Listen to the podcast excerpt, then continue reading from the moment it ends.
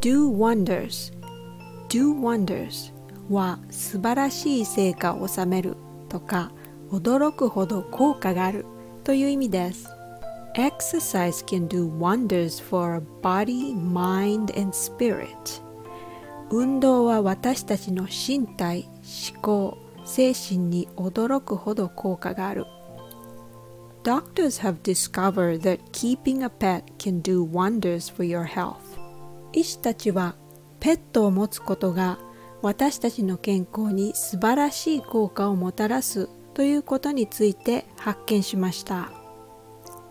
Doing wonders means to help or improve something greatly or brings out an amazing result. Often it's a surprising effect. I think playing music do wonders in my mental health. It helps keep my spirit up. I also found that reading positive words every morning does wonders in our daily lives. It helps to start a day with the right frame of mind. What about you? Thanks for listening.